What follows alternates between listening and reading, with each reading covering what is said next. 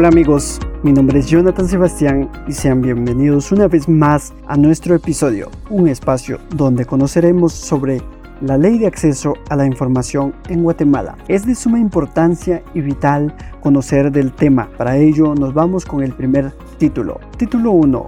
Disposiciones generales. Número 1.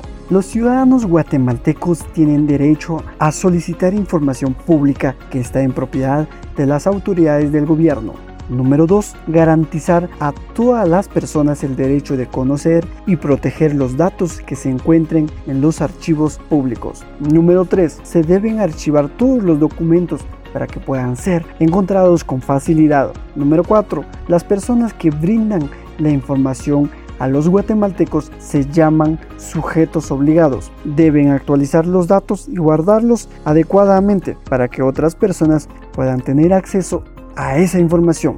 Obligaciones de transparencia. ¿En qué consiste? Los sujetos obligados, quienes se encargan de mantener actualizada la información de las instituciones públicas o privadas que administren recursos del Estado, tienen el compromiso y disponibilidad de brindar la información pública para que pueda ser consultada fácilmente. Acceso a la información. ¿En qué consiste? El acceso a la información pública deberá ser gratuita para los ciudadanos que deseen consultarla, para que pueda ser analizada por medio de fotocopias o reproducciones. Unidades de información. ¿En qué consiste? Las unidades de información pública cuentan con una persona que tiene el cargo de servidor público interno que se encarga de mantener un enlace con todas las instituciones públicas de Guatemala Información confidencial y reservada.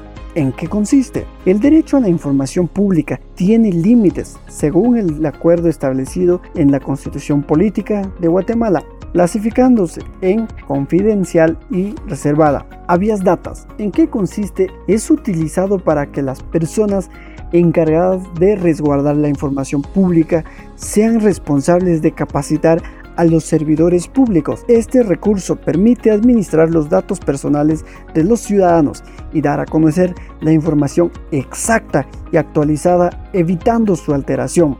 Recuerda siempre que las personas que reciba tu solicitud de información no podrá negarse a aceptarla y deberá enviarla obligadamente a quien le complete responder tu inquietud. Para solicitar información pública se tiene que identificar el nombre de la institución a quien se dirigirá la solicitud y por último saber de forma clara y precisa la información que se está solicitando. Gracias por acompañarme. Mi nombre es Jonathan Sebastián y dejaré el tiempo a mi compañero César Gutiérrez. Gracias Jonathan por darnos a conocer información tan valiosa. Mi nombre es César Gutiérrez y gracias por seguir en sintonía. Conozcamos más sobre la ley de acceso a la información pública. Autoridad reguladora, facultades de la autoridad reguladora, informe anual de la autoridad reguladora, cultura de transparencia, informe de los sujetos obligados y capacitación.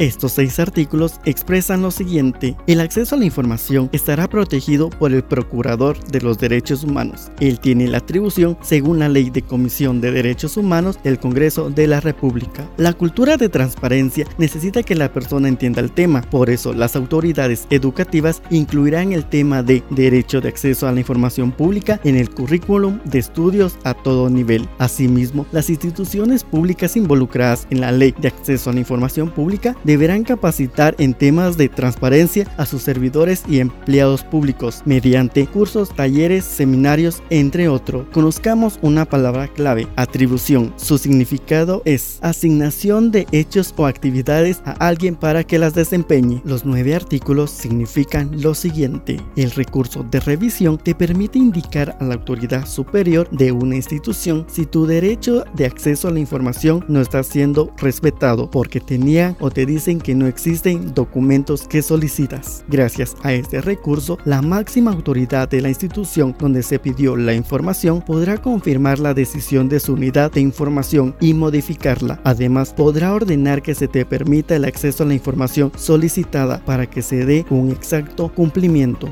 Bueno amigos, esto ha sido todo del título 3 y 4. Le cedo el tiempo a mi compañera Ralanquil Itzep, que nos trae más información sobre el tema. Hola, gracias César por compartirnos información tan valiosa. Ahora vamos a seguir conociendo sobre el título 5, que es sobre el acceso a la información. Número 1. Sistemas de sanciones. Número 2. Aplicación de sanciones. Número 3. Procedimiento sancionatorio administrativo. Número 4. Comercialización de datos personales. Número 5. Alteración o destrucción de información en archivos. Número 6. Retención en información. Número 7. Revelación de información confidencial o reservada. Número 8. Conformación de unidades de información. Número 9. Creación de unidades. Número 10, derogatorio. Y número 11, vigencia. Los 11 artículos que acabamos de escuchar describen lo siguiente. Todo funcionario público que falte a la ley de acceso a la información será sancionado. Por ejemplo, quien altere o destruya información de datos personales sin autorización, cause dificultad para que el solicitante acceda a la información o dé a conocer información porque tiene acceso a ella por el cargo que ocupa. Las instituciones que están sujetas a la ley de acceso a la información pública implementarán las unidades de información para atender al ciudadano. Bueno amigos, hemos llegado al final de este episodio y esperemos que les haya gustado. Mi nombre es Ralan Kilitsep y nos vemos en una próxima.